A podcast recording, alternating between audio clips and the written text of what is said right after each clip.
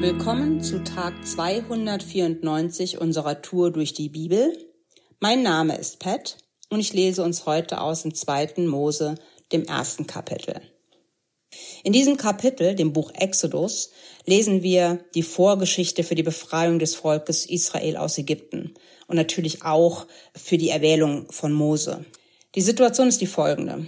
Die Nachkommen Jakobs leben als Fremde in Ägypten. Es geht ihnen ganz gut, weil das System die Hebräer als normalen Bestandteil ihrer Gesellschaft ansieht. Dann gibt es einen Machtwechsel und es entsteht eine neue Situation. Also ein gesellschaftlicher Umschwung von einem Zustand, wo der Großteil der Leute findet, dass die Ausländer zur Kultur und zur Gesellschaft gehören, hin zu einem, wo es plötzlich zu viele von denen gibt. Und dann fängt die Motzerei an über die Flüchtlinge, die uns sowohl die Arbeit wegnehmen als auch unser Sozialsystem belasten. Ihr wisst schon. Also so ungefähr. Und noch um einiges schlimmer, denn die Israeliten werden gewaltsam zur Fronarbeit gezwungen und schließlich zu sehr harter und anstrengender Arbeit, dazu Ziegel zu brennen und Feldarbeit zu verrichten. Die Maßnahme ist aber nicht erfolgreich und hält sie nicht davon ab, immer mehr zu werden und damit in den Augen des Pharaos zu einer immer größeren Bedrohung zu werden. Ich lese die Verse 15 bis 22. Doch damit nicht genug. Der König von Ägypten ließ die beiden hebräischen Hebammen Schifra und Pur rufen und befahl ihnen, wenn ihr den hebräischen Frauen bei der Geburt beisteht, dann achtet darauf, ob sie einen Sohn oder eine Tochter zur Welt bringen. Die männlichen Nachkommen müsst ihr sofort umbringen, nur die Mädchen dürft ihr am Leben lassen. Die Hebammen aber gehorchten Gott und befolgten den Befehl des Königs nicht. Sie ließen auch die Söhne am Leben. Da ließ der König die Hebammen kommen und fragte sie, Warum widersetzt ihr euch meinem Befehl und lasst die Jungen am Leben?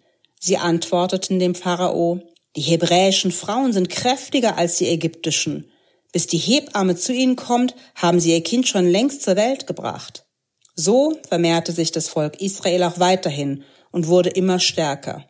Gott aber ließ es den Hebammen gut gehen, weil sie ihm gehorcht hatten, schenkte er ihnen zahlreiche Nachkommen. Nun gab der Pharao seinem ganzen Volk den Befehl, werft jeden Jungen, der den Hebräern geboren wird, in den Nil. Nur die Mädchen dürfen am Leben bleiben. Der Pharao, also der König des Landes, befiehlt also, einen Teil der Nachkommen umzubringen. Er wendet sich an zwei Hebammen, von denen wir sogar die Namen erfahren, Shivra und Pur, und er befiehlt ihnen, die männlichen Nachkommen der Israeliten umzubringen. Ich denke, das wäre auch gar nicht weiter aufgefallen. Die Kindersterblichkeit zu dieser Zeit war viel höher als heute.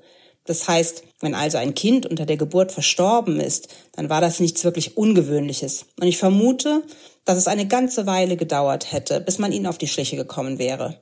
Sie hätten also, rein technisch gesehen, ohne weiteres den Befehl des Pharao nachkommen können. Was passiert? Die beiden Hebammen, Schifra und Pur, ignorieren den Befehl des Pharao und führen ihn nicht aus. Stattdessen gehorchten sie Gott sagt die Heilige Schrift. Ich gucke mir die beiden an und denke, was war ihre Motivation? Wie kommt es zu dem Entschluss, sich dem mächtigsten Menschen zu widersetzen?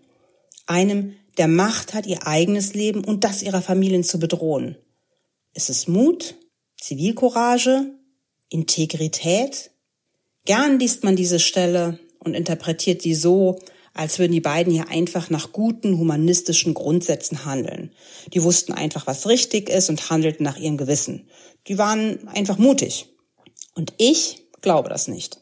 Im Text steht nicht, dass die beiden mutig, klug, vorausschauend, besonders moralisch oder sogar politisch engagiert waren. Hier steht nur, sie gehorchten Gott. Und die Situation wird hier so ein bisschen lapidar beschrieben. Ne? Da ist ein mächtiger Mann und die zwei Frauen und die plaudern etwas. Aber bemüht mal etwas eure Fantasie. Hier helfen übrigens Filme. Vielleicht kennt ihr Guards of Egypt oder 300 oder irgendwelche Sandalenfilme. Das ist natürlich alles Unsinn und Fantasie.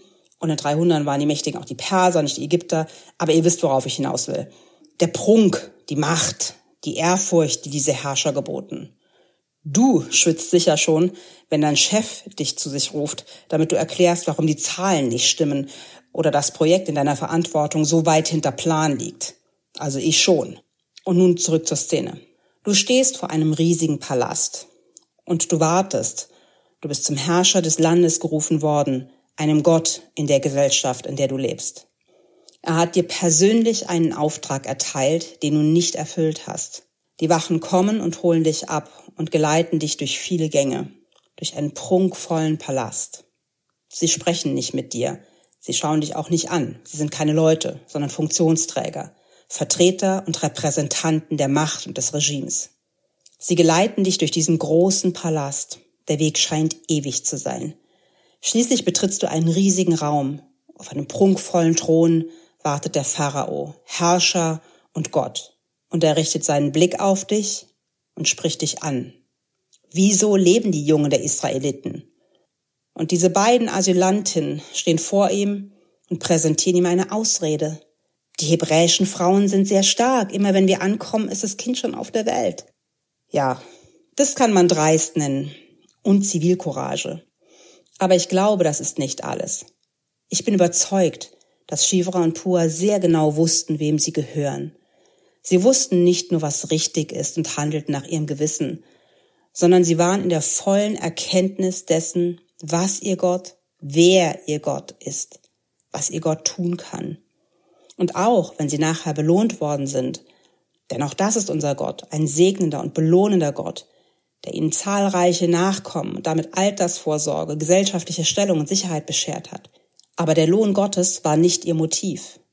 Deswegen haben sie nicht gehandelt, sondern sie haben gehandelt aus der Furcht Gottes, weil sie wussten, wer ihr Gott ist, weil sie wussten, was gut ist in seinen Augen, weil sie wussten, wie er die Dinge betrachtet und danach gehandelt haben, weil sie Gott mehr fürchteten als die Menschen. In dem Sinne, dass ihnen einfach wichtiger war, was Gott denkt und tun kann, als was ein Mensch, und sei er noch so mächtig, denkt und tun kann. Ich wünsche mir und bete, dass ich mehr verstehe von dem, wer mein Gott ist, von dem, wie er die Dinge sieht, und dann sein Wort seine Gedanken, seine Sicht auf die Dinge mir wichtiger sind als die Sicht der Menschen, die hier in diesem Leben vermeintlich Macht über mich haben. Und dir wünsche ich das auch. Dies ist ein guter Tag für einen guten Tag. Lass Gottes Wort in deinem Alltag praktisch werden.